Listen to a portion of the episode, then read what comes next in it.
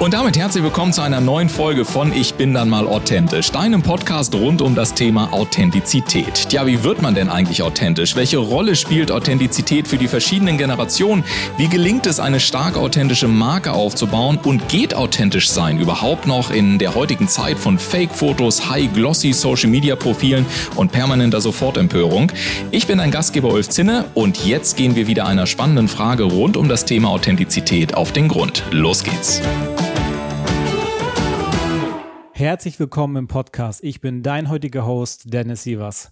Kennst du das? Du wünschst dir in deinem Unternehmen, dein Verein oder Verband mehr Tatendrang.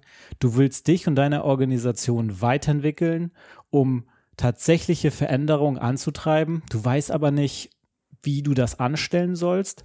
Dann hör genau hin, denn mein heutiger Gast ist dafür angetreten, sein eigenes Feuer als Profisportler für dein Unternehmen oder deine Organisation zu nutzen. Er will euch helfen, tatsächliche Veränderungen anzustoßen und nachhaltig zu leben.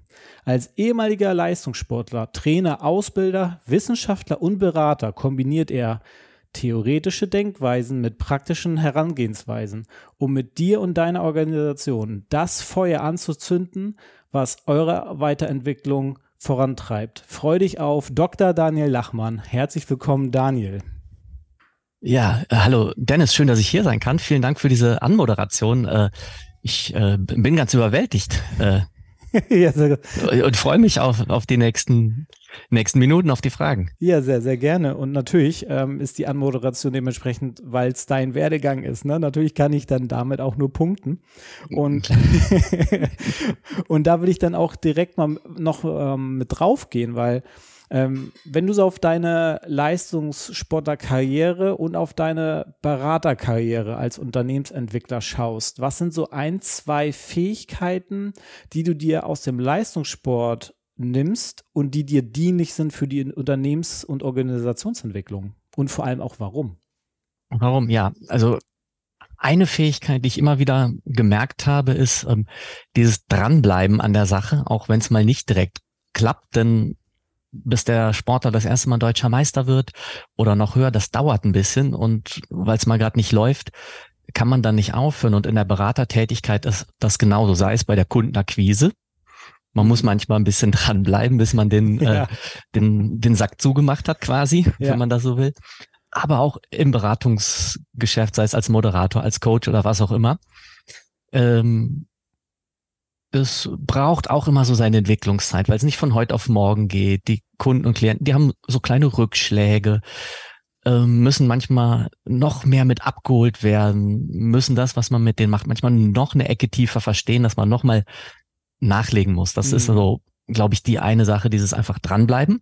Ja. Ähm, und gerade aus meinem Sport, dem Judo, ist ja natürlich die Metapher des Fallens. Ah, jetzt bin ich mal gespannt, was jetzt kommt. Ja, auf die Matte geworfen und wenn man, wenn das im Wettkampf passiert, hat man verloren.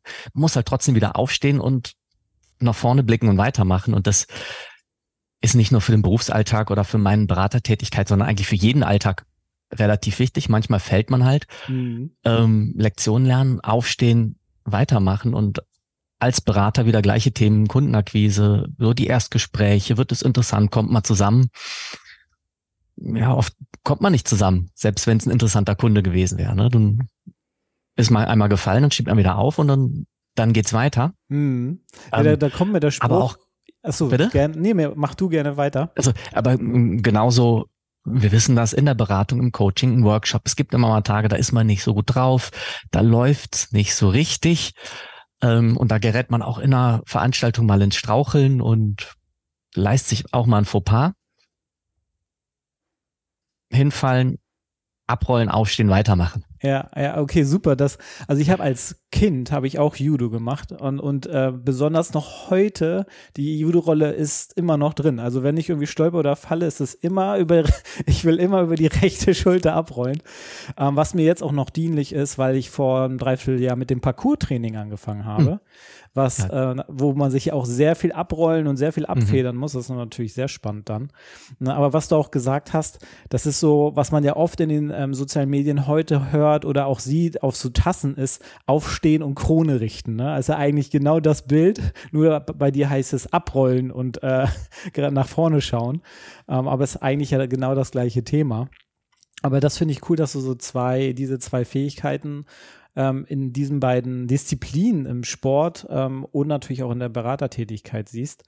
Ich kann mir aber auch gut vorstellen, dass Unternehmen und Organisationen, besonders dann, wenn sie auf dich zukommen, ähm, weil sie selber nicht vorankommen, ähm, so, so, so einige Fragen haben. Da habe ich eine Frage an dich, die wäre, was sind denn aus deiner Erfahrung heraus so die zwei bis drei größten Schmerzpunkte, weshalb jemand oder eine Organisation dich als extern dazu holt? Ja, ein Schmerzpunkt ist immer, dass irgendwas mit dem Geldfluss nicht in die optimale Richtung mhm. läuft. Ne, da ist am Anfang anmoderiert, Vereine, Verbände und so habe ich viel mitgearbeitet. Die haben natürlich häufig nicht viel Geld. Ja. Ähm, das ist immer so der eine Schmerzpunkt, aber anknüpfend an den anderen, woran liegt es eigentlich zum Beispiel, weil Mitglieder schwinden. Mhm. Und sei es Mitgliederschwund, sei es Probleme mit den Ehrenamtlern auf der einen Seite, aber auch bei, ähm, bei wirtschaftlichen Unternehmen, wenn die einen äh, ständigen Mitarbeiterfluktuation haben. Ja. Das sind ganz häufige Schmerzpunkte, die man so, so auf die erste Frage, wenn es eine Sache bei euch gibt, die ihr gerne ändern würdet, die nicht so läuft. Ja, Mitarbeiterfluktuation, Mitgliederfluktuation, relativ häufig, hm. denn da hängt auch immer Geld dran. Okay. Ne? Nicht nur, dass es schade ist, wenn man Top-Mitarbeiter und seine Mitglieder verliert, aber ein Mitarbeiter kommt, der muss ongeboardet werden, es muss gesucht werden, das kostet Geld, das kostet Zeit, Arbeitsausfälle und sowas. Das ist so ein Punkt, ähm, den ich vielleicht am häufigsten so gehört habe, Na, okay. wenn ich Gespräche gestartet habe. Ne, das, das kann ja eine Organisation ganz, ganz schön ins, ins Stopp bringen. Ne? Vor allem, wenn mhm. eine langjährige äh, Person aus dem Unternehmen äh, rausgeht oder ne, und dann muss diese Person ersetzt werden. Da, die Person, die dann neu kommt, hat dann vielleicht auch ein gutes Wissen, muss ja für die Position sein, aber ist noch nicht in diesem Workflow des Unternehmens mit drin. Und das ist halt eben das, was am meisten Zeit und Geld dann kostet, mhm. weil die Person genau. eben noch nicht so eingearbeitet ist. Ne? Eben, und dann wenn die nach einem halben Jahr wieder geht und noch eine neue Person eingearbeitet werden kann. Ja, das sind die schlimmeren Fälle, wenn ne, die dann Person gibt's dann ja durchaus auch immer mal wieder. Dann äh, leider kommen die Unternehmen dann häufig eine Ecke zu spät, so im Sinne von, ach, seit zwei Jahren gehen unsere Mitarbeiter, Mitarbeiter immer nach drei Monaten. Mhm, mh. Was können wir da machen? Ich so, puh, zwei Jahre geht das schon. Das ist natürlich schon äh, viel Zeit ins Land gegangen. Also das ähm, sind dann schon die kriterischen Fälle, ne? Wo, wo, ja, ja, genau. Wo es dann, wo man, wie man ja so schön sagt, wo es dann schon brennt. Und mhm, dann bist, und dann ja. musst du und dann sozusagen wirst du ex, als Externer geholt und äh, sollst Feuerwehrmann spielen. Äh, wird manchmal, manchmal so erwartet, manchmal ist die Aufgabe auch ein bisschen erstmal beruhigen, so die mhm. Feuer löschen und okay, kriegen wir hin, die Welt geht nicht unter. Ja. Das ist dann das Beruhigende und dann so ein bisschen das Ernüchternde, aber, und das ist dann so der Lernprozess, das geht halt nicht von heute auf morgen dieses Problem zu lösen, denn es gibt ja Gründe, warum die Leute immer nur drei Monate bleiben, um bei diesem Beispiel ja, ja. zu bleiben und das über die Abteilung weg, über, ähm, über die Jahre hinweg. Da muss man meist ähm, bisschen mehr ändern, als das Onboarding zu optimieren und die Stellenausschreibung besser zu machen, was sondern ein bisschen tiefer gehen. Hm, was, was sind denn, wenn du sagst, da muss man mehr machen, wahrscheinlich hast du auch schon das ein oder andere erlebt, wenn du ein Unternehmen bist oder auch Verein oder Verbänden. Was sind denn so ähm, aus deiner Erfahrung so typische Themen, weshalb Leute relativ schnell gehen? Mm, typisch ist, ähm, wenn die Beschreibung des Jobs, der, des Unternehmens, wo man anfangen soll, überhaupt nicht zu dem passt, was man dann eigentlich macht. Mm. Zum Beispiel, also wenn die Tätigkeiten dann nur näherungsweise in die Richtung gehen und wenn die offene, freundliche Du-Kultur und jeder hilft jedem, ähm, ich übertreibe gern ein bisschen, doch ja. eher so, das Gegenteil ist eine toxische Du-Kultur. Wo man, Was ist denn eine toxische Du-Kultur aus deiner Erfahrung heraus? Das ähm, finde ich jetzt gerade spannend. Naja, wo, wo dieses ganze Du, das ist ja so ein bisschen die freundschaftlichere Ebene, wenn das nur aufgesetzt ist und eben nicht authentisch, wir sind wirklich so, wir wollen das, sondern nur mehr als Marketing. Mhm, mhm. Dings. Und dahinter ah. ist trotzdem jeder macht so sein eigenes Ding. Der Flurfunk ist wichtiger als wirkliche Informationen. Okay, ähm, okay. Weniger Teamarbeit, äh, mehr Gegeneinanderarbeit, zu viel Konkurrenz zwischen den Mitarbeitern, zu wenig mhm. Kooperation. Okay, das ist jetzt sozusagen ein Punkt mit der Mitarbeiterfluktuation. Ähm, hast du noch einen weiteren äh, Punkt, ähm, wo dann so die Schmerzpunkte sind? Äh, ja, Schmerzpunkt. Also ich versuche ja immer dran zu gehen, wenn der Schmerz noch nicht so groß ist. Oder sagen wir, ja, wo es ansatzweise schmerzen könnte. Muss ja noch, muss ja noch keine Riesenwunde sein. Kann ja ein Schnitt sein. mhm, ähm, also gerade, gerade ich sag mal vorsichtig, so im Verbandssportbereich ist so ein bisschen immer die Außendarstellung. Wie wird man wahrgenommen? Warum leidet unser Ruf so? Mhm. Hier und da, da muss man dann auf der internen und externen Kommunikationsebene ganz, ganz häufig machen. Ich würde sagen, das ist so neben dem Thema, knüpft natürlich an Mitarbeiter-Mitgliederfluktuation an. Ja. Wie wird nach innen und nach außen kommuniziert? Wie wird mit jedes Unternehmen, jeder Verband macht mal irgendwie einen Fehler, der auch öffentlichkeitswirksam ist. Wie geht man damit um? Versucht ja. man das zu vertuschen? Versucht man da die Schuld wem anders zu geben oder steht man einfach dazu, dazu im Sinne von, wie ich das eben meinte, hinfallen, abrollen, aufstehen, gerne wie auf der Kaffeetasse Krone zurechtdrücken und sagen, oh, ist nicht so gut gelaufen, haben wir Mist gebaut, das biegen wir jetzt wieder gerade. Hm. Ah, okay, also die, die Positionierung intern hm. wie auch nach außen ist dann natürlich Weil das ein äh, großer Fall. Muss ja irgendwie kongruent sein, zueinander hm. passen, wie ich mich nach außen darstelle, mit welchen Werten, mit welchen Leitbildern, mit welchem, wie auch immer. Ja, ja. Und wie ich, wie ich das dann auch lebe.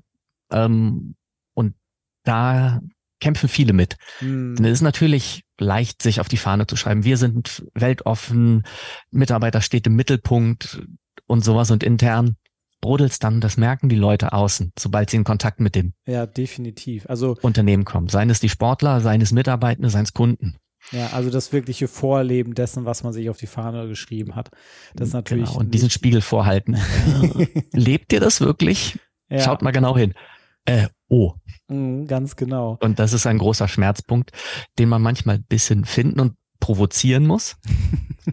Denn das ist ja so in dem Organisationsentwicklungsbereich ist es ja häufig nicht so, klar, hier und da tut's weh, man kann aber nicht so ganz fest ähm, ausmachen, ja, wo, wo ist es denn? Mhm. Was tut denn jetzt? Wie ist es der Muskel, ist es das Gelenk oder ähm, um bei der Metapher zu bleiben, man kann es ja. oft nicht so, so greifen. Okay, das, das finde ich ja schon spannend. Das sind jetzt so, so typische Schmerzpunkte, die du ähm, siehst oder die ähm, oft dann vorkommen in, in, den Organisationen, wo du drinne bist. Was sind denn ähm, so Wunsch, also was ist denn, wenn ich auf der anderen Seite, soll ich das gerade sagen? Also wenn wir sehen, dass da eine Wunschzukunft ist von einer Organisation oder einem Unternehmen, ähm, mhm. was die erreichen wollen, wie gehst du denn damit um und was sind so die Wege, wie du denen hilfst, genau dieses Wunschszenario, diese Wunschzukunft ähm, dann halt auch herbeizuführen? Mhm. Äh, also der allererste Weg ist natürlich erstmal genau hinzuhorchen, wenn über diese Wunschzukunft, Wunschszenario gesprochen wird und das erstmal einigermaßen klar zu machen. Mhm. Denn so wir wollen der erfolgreichste Sportverband unserer Sportart werden, ist so ja, eine ganz grobe Vision vielleicht, aber das müssen wir erstmal klar machen und dann oft ist der erste Schritt, lass uns mal einen Workshop machen, wo wir das ausarbeiten. Wo soll es eigentlich hingehen? Was ist die obergeordnete Vision? Was sind die eigentlichen Ziele und Schritte, die wir gehen können? Und wie unterstütze ich die dabei? Ich bin dann meist ja doch eher der Prozessberater. Also ich sage dann nicht, ihr müsst dies und das und jenes machen, äh, denn das müssen die Leute schon selber machen und je nach Unternehmen, je nach deren Strukturen, je nach deren Ressourcen, ähm, können die Wege extrem unterschiedlich aus sein. Aber dann gibt's mhm. meist so ein, zwei, drei Monate Begleitung, wo wir regelmäßig einen Tagesworkshop machen zum Beispiel. Mhm. Ähm, und dazwischen gibt's dann einfache Beratungsgespräche, Coachings, je nachdem, ähm, wenn es noch Anliegen ist und dass wir das dann Schritt für Schritt aufbereiten und ich die Leute einmal im Monat oder alle zwei Wochen, je nachdem, ähm, auf diesem Weg begleite, gucke, sind wir noch auf dem Weg? Wo müssen wir nachjustieren? Mhm. Wo haben wir vielleicht was vergessen? Wo sind wir schon weiter?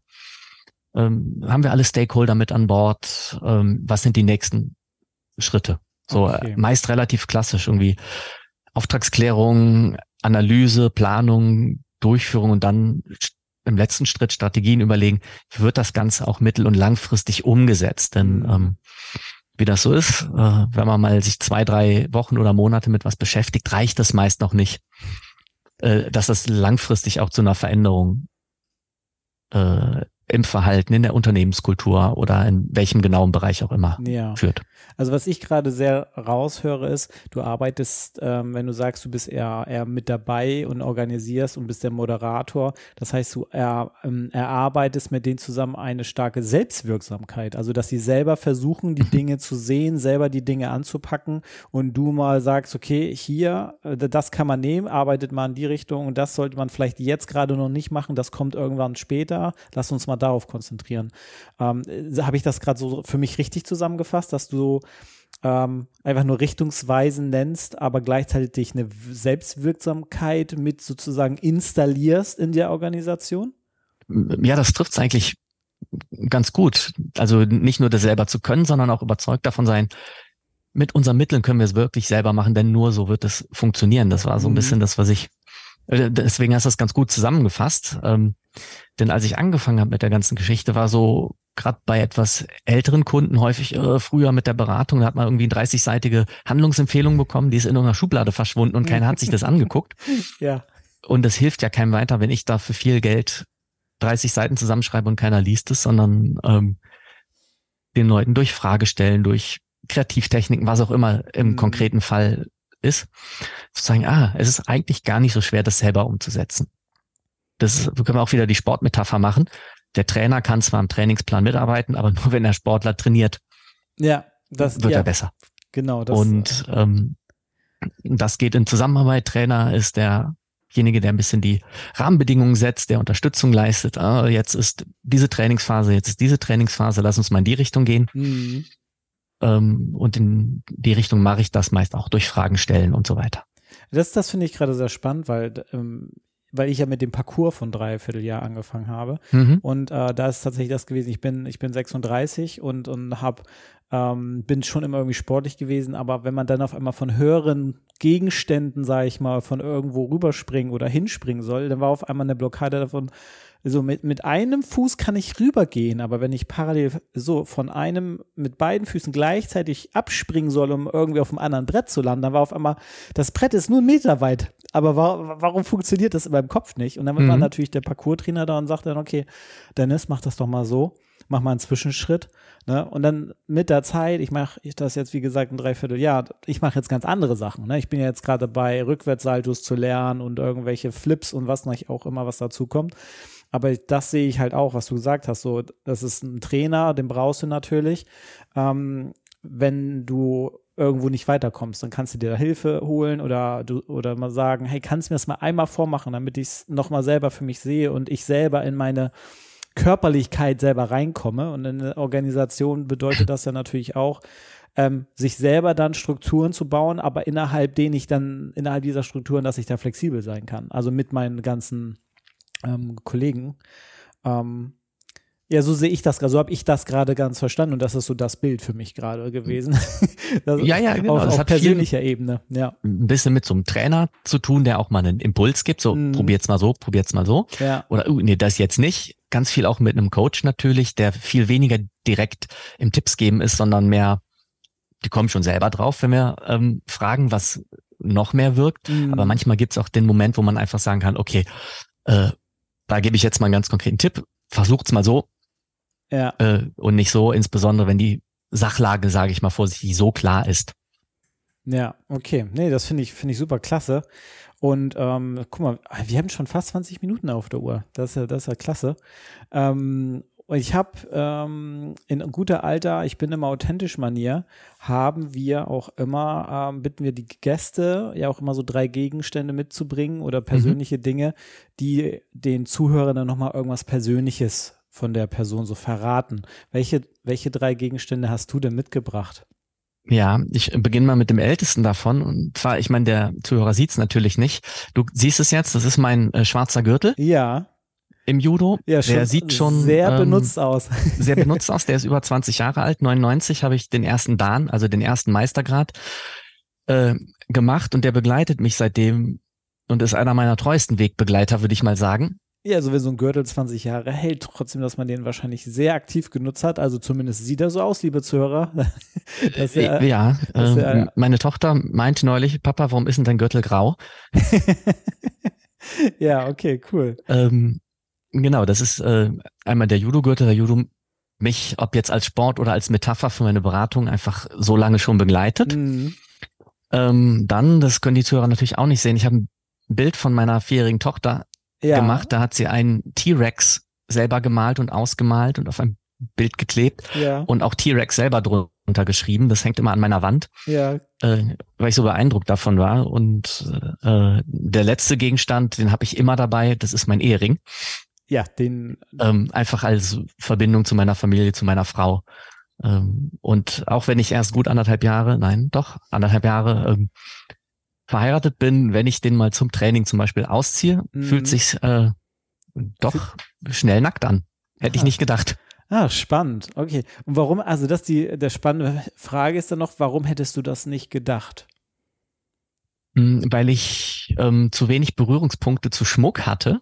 Ah. Okay. Und nie Schmuck getragen habe eigentlich. Mhm.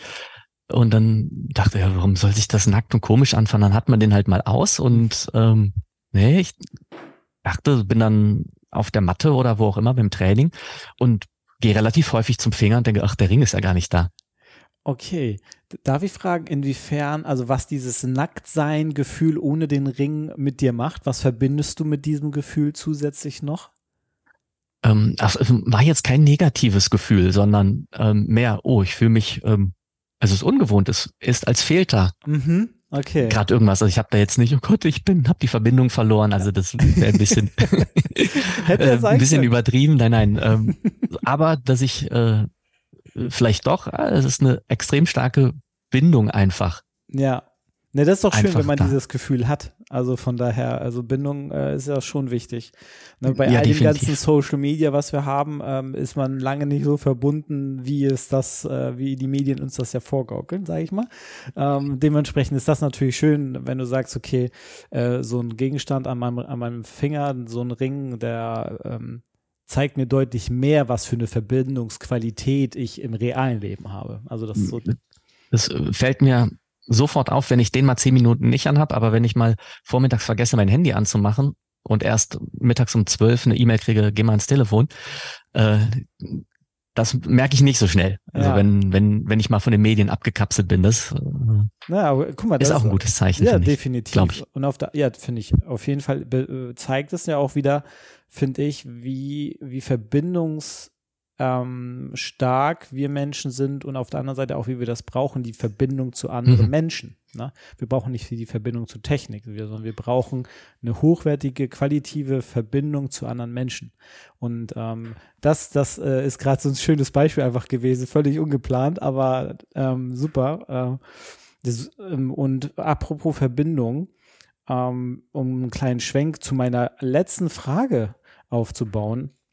Und das ist nämlich, ähm, was ist denn in deiner Zukunft, vor allem auch für dein Geschäft denn geplant? In welche Richtung willst du dich noch weiterentwickeln? Hast du gerade was, ähm, hast du gerade was ähm, auf der Uhr? Bist du gerade vielleicht sogar an einem Buch schreiben oder so? Also was entsteht gerade bei dir oder wie, in welche Richtung willst du dich weiterentwickeln? Das, ähm, ähm das würde mich interessieren. Ähm, ja, interessant, das mit dem mit dem Buch, das ist nicht gerade so, das hat jetzt eine Weile geruht, weil einfach, ich sag mal, in den letzten anderthalb Corona-Jahren war halt irgendwie viel zu tun und man musste viel improvisieren. Mhm.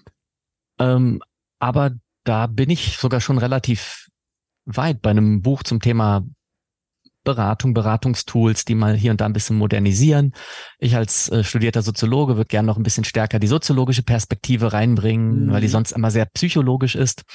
Und das ist eine der Dinge, wo ich jetzt wirklich regelmäßig auch wieder Zeit hatte, dran zu arbeiten und habe das Gefühl, da geht's voran. Und ähm, ich arbeite gerade an einem sehr spezifischen Führungskräfteentwicklungsprogramm. Ah. Spannend. Ähm, wo ich aber noch nicht zu viel verraten möchte, ähm, weil das noch nicht hinreichend ähm, ausgearbeitet ist und ich da nicht zu viel vorgreifen möchte. Aber ähm, Darf man denn zumindest die Frage stellen, ähm, was soll man denn damit erreichen als Führungskraft? Also nur mal so, was soll denn das Endziel sein, unabhängig der Methodik dahinter? Mhm. Ähm, ja, das Endziel ist am Ende des Tages nicht viel anders als das bei, worum es in der Führungskräfteentwicklung ist, dass man die Rolle, die man als Führungskraft hat, optimal ausfüllen kann Und es passt natürlich jetzt hier auch äh, zum Podcast, weil es ganz viel auch mit Authentizität zu tun hat, mhm. ähm, aber eben nicht in dieser sei doch mal authentisch Floskel. Ja. Okay. Ne, dieses Authentizitätsparadoxon äh, sei authentisch und genau deswegen kann man kaum authentisch sein, weil es ständig gefordert wird. Ähm, also es dreht sich schon um authentische Führung, verantwortungsbewusste Führung, zielführende Führung, die Mensch, Person, Organisation, Team in Einklang bringt. Ja, okay. Ja, super. Danke, dass du da trotzdem noch mal ein klein, äh, sag mal so ein kleinen Info, äh, Infopaket mitgeliefert hast, obwohl du gesagt hast, du willst gar nicht so viel äh, dazu sagen. Aber okay, ja. ja, danke dir dafür auf jeden Fall. Ja, gerne. Und äh, du, lieber Zuhörer, wenn du sagst, hey, der liebe Daniel Lachmann, der hat was, da habe ich Bock drauf, mal mit ihm drüber zu reden, über meine Organisation, Verein oder Verband, ähm, dass, man, dass man da zusammen mal draufschaut, was man da besser machen kann. Geh in die Show Notes, klick auf die Links zu seinem LinkedIn oder auch seine Webseite, nimm Kontakt auf und dann wird er sich sicherlich freuen, mit dir zusammen auf dein Projekt zu schauen. Und ähm, dann hören wir uns auf jeden Fall bis zur nächsten Folge. Und ich danke dir, lieber Daniel, dass du da warst, dass wir gute 26 Minuten Aufnahmezeit hingekriegt haben und so viel Infos rausgekriegt haben für die Zuhörer. Danke für deine Zeit. Ja, vielen Dank für die, für die Einladung, für das Interview. Hat richtig viel Spaß gemacht. Ähm, so soll's sein. Bin gespannt, es mir selber mal anzuhören. Äh, das wirst du. Okay, bis bald. Ciao, ciao.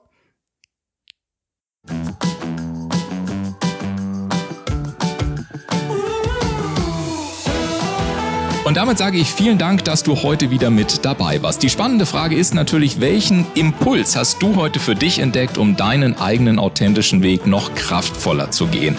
Lass es uns gerne durch einen kurzen Kommentar zu dieser Episode wissen oder sende uns eine E-Mail an podcast.ulfzinne.com.